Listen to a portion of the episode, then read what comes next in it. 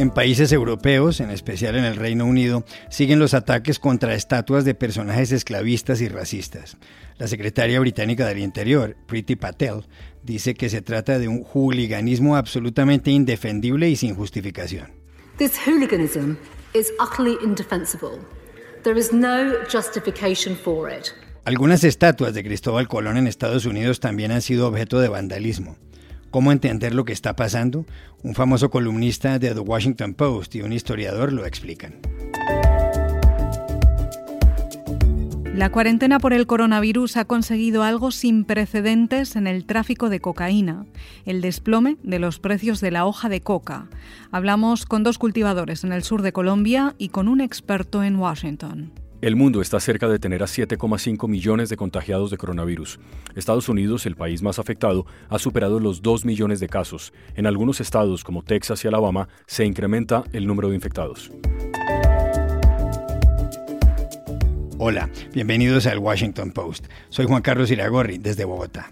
Soy Dori Toribio, desde Washington, D.C. Soy Jorge Espinosa, desde Cajicá, al norte de Bogotá. Es viernes 12 de junio y esto es todo lo que usted debería saber hoy.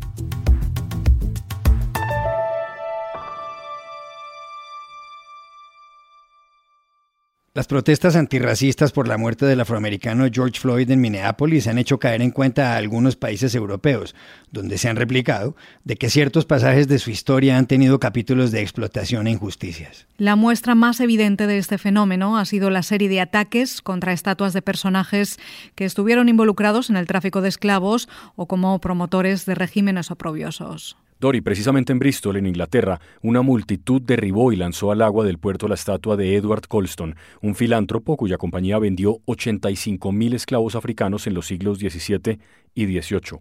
Miles murieron en la travesía hacia América y fueron lanzados al mar. En la Universidad de Oxford, más de mil personas pidieron que se retirara de la fachada de Oriel College la estatua de Cecil Rhodes, filántropo y partidario del régimen del apartheid en Sudáfrica.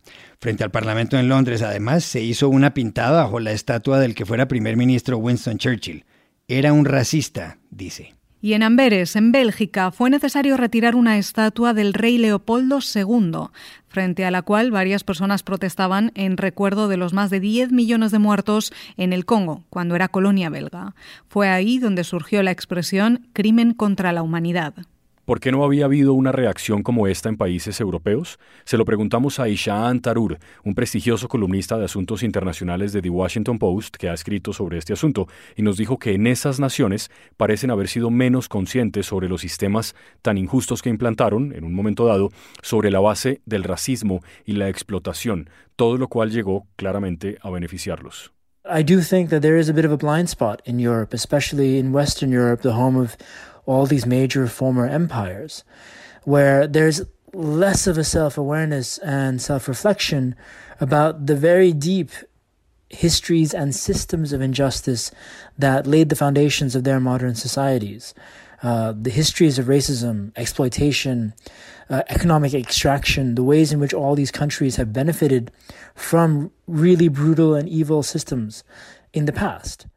Y Sean Zarur dijo también que si uno camina por capitales europeas como París, Londres, Madrid o Bruselas, ve monumentos que recuerdan imperios y que nadie los critica, pero que los descendientes de las antiguas colonias forman ahora parte de esos países y los están llevando a reconocer lo brutales que fueron. You go around capitals in, in, in Europe, from Paris to London to Madrid and uh, to Brussels, and you see uh, monuments of these empires. Uh, positioned in ways without very much criticism.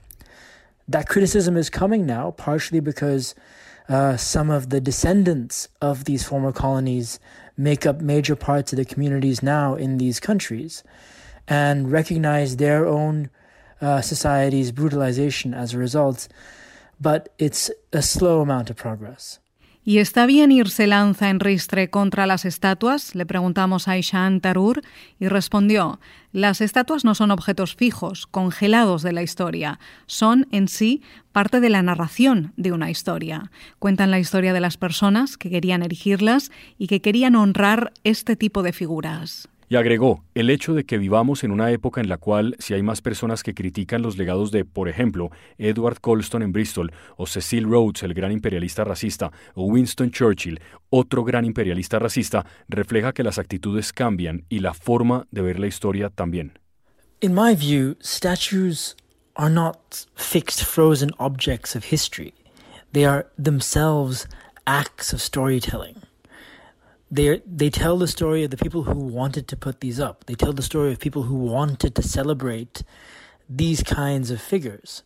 And so the fact that we live in an age where yes, there are more people who are critical of the legacies of say Edward Colston in Bristol or Cecil Rhodes, the great racist imperialist, or Winston Churchill, the great racist imperialist, uh, reflects the fact that Attitudes change, views on history change. No es de la misma opinión sobre Churchill la secretaria del Interior británica Priti Patel. Según ella, no hay justificación para vandalizar el monumento a quien fuera el jefe del gobierno bajo el cual fue derrotado el nazismo. Es uno de los mayores protectores de nuestra libertad que jamás haya vivido, dijo. Vandalizing the statue of Winston Churchill, one of the greatest protectors of our, free, of our freedoms who has ever lived. Paralelamente, en Estados Unidos han sufrido ataques vandálicos estatuas de Cristóbal Colón en Boston y en Miami, en Richmond, Virginia y en St. Paul, la capital de Minnesota. ¿Son justificables? Consultamos al profesor e historiador argentino Carlos Malamud, del Real Instituto Elcano, uno de los centros de pensamiento más importantes de España. Más que justificable o con motivos válidos, yo diría que lo ocurrido con las estatuas de Colón en Estados Unidos es entendible, y me explico, entendible en el contexto de las grandes movilizaciones que está habiendo tanto en el país como en otros lugares del mundo en torno a la muerte de Floyd y eh, las reivindicaciones eh, contra el racismo, sobre todo contra el racismo contra la población negra en Estados Unidos. Pero de ahí a decir que Colón representa el genocidio, como se ha esgrimido en todos los casos en los cuales las estatuas de Colón fueron volteadas o decapitadas, me parece que hay un paso muy grande, sobre todo porque, entre otras cuestiones, eh, hay que tener en cuenta que el 12 de octubre ha sido declarado fiesta federal en Estados Unidos desde 1937, pero como bien ha señalado el gobernador del estado de Nueva York, eh, Cuomo, pues eh, Colón no es solamente un símbolo del pasado, sino también es un símbolo del presente, representa a la comunidad italiana básicamente, que es la que ha hecho suya su presencia eh, en Estados Unidos. De todas maneras, lo ocurrido con las estatuas de Colón no es algo nuevo, ya lo hemos visto en otros lugares de América Latina, en Caracas en 2004, en Buenos Aires en 2013, en Arica, en Chile en 2019 y todo con el mismo pretexto de la lucha en defensa de los ideales indígenas y de ataque al, colonialismo español en primer lugar, pero europeo e inclusive norteamericano eh, en última instancia. Eh, yo creo que esto es una cuestión que va a proseguir, pero es importante que tengamos en cuenta que se trata de un fenómeno sumamente extemporáneo, ya que no tiene en cuenta cómo se desarrollaron las cosas en el momento y cómo son las cosas en este momento.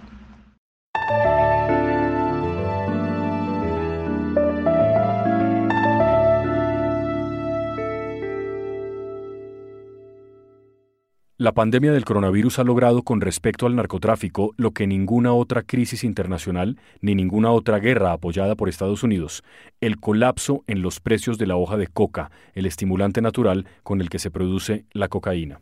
La afirmación consta en un artículo publicado en The Washington Post por Anthony Fayola, corresponsal jefe en Sudamérica y los países del Caribe. El fenómeno, según él, es de tal magnitud que en algunas zonas el precio de la hoja de coca ha caído un 73%. Hablamos con Ney Jurado, un cultivador de coca en la costa pacífica del departamento de Nariño, en el suroccidente de Colombia, que es el país con la mayor área sembrada en el mundo. Jurado se refirió además a la demanda de la hoja los precios han disminuido un 50%. Eh, están los precios a 35, 36 mil pesos. Hoy han disminuido a 15 y 16. Eh, es algo lamentable que está viviendo el campesino en estos momentos. porque los precios, están los precios, disminuido un 50%, pero ni no, no están comprando tampoco. Sí, Ney Jurado alude a los precios por arroba, una medida que equivale a 12 kilos aproximadamente, y señala que, en pesos colombianos, han caído de 9 dólares con 50 centavos a algo más de 4 dólares. También hablamos con otro cultivador de coca en el pueblo de Policarpa, en las montañas de Nariño, en el suroccidente de Colombia. Su nombre, Jesús Ramos. Sí, en este momento pues la disminución del precio es un 50%, porque es que siempre se vende la arroba a 60 mil pesos la arroba en hoja pero en este momento está a 30 mil pesos, pero aún no hay casi compradores, eso es el precio, pero eso es lo que nos tiene más afectado aquí, porque todos vivimos de eso, todos comemos de eso y, en este momento no, estamos quietos, totalmente estancados. Para algunos analistas consultados por Anthony Fayola del Post, esta caída de los precios de la hoja de coca puede reconfigurar el tráfico de cocaína. Se lo preguntamos a uno de los mayores estudiosos del tema, Adam Isaacson, experto en seguridad y política antidrogas de la Washington Office on Latin America, WOLA. En el corto plazo sí, creo que va a haber unos cambios fundamentales en el mercado de la cocaína.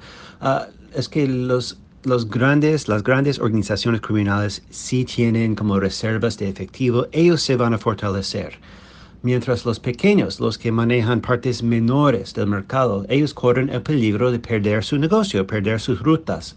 De la misma manera que, pues, un restaurante en su esquina, ah, que es propiedad de una familia pequeña, ah, ellos están en grave peligro debido al coronavirus, mientras, mientras como McDonald's o Taco Bell seguirán existiendo para rato va a haber mucha consolidación en el negocio de, los narcóticos, pero en el mediano plazo, después de que se supere la crisis del coronavirus, creo que el mercado se fragmentará de nuevo. Um, desde la caída de Pablo Escobar hace como 27 años, el tema del narcotráfico y del crimen organizado como tal en América Latina ha sido una historia de fragmentación.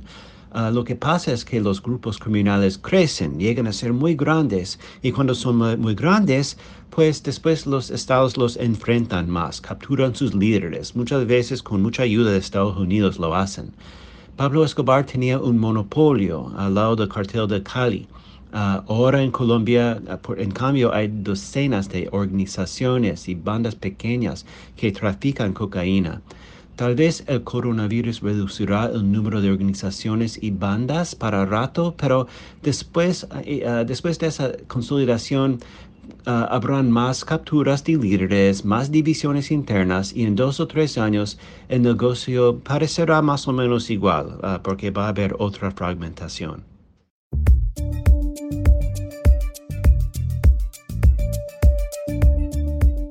Y estas son otras cosas que usted también debería saber hoy.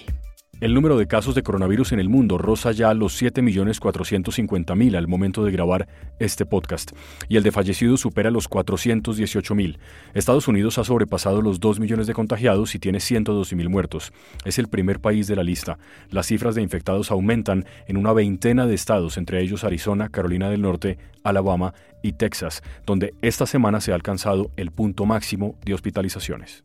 La Plaza de la Constitución en el centro histórico de Ciudad de Guatemala fue escenario esta semana de un homenaje a Domingo Choc, un naturista de 55 años que murió tras ser quemado vivo en la aldea de Chimay, 380 kilómetros al noreste de esa capital.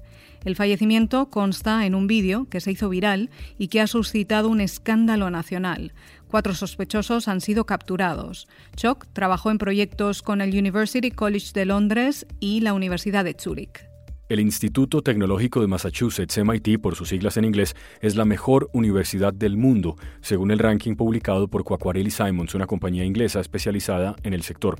La siguen las también estadounidenses Stanford y Harvard.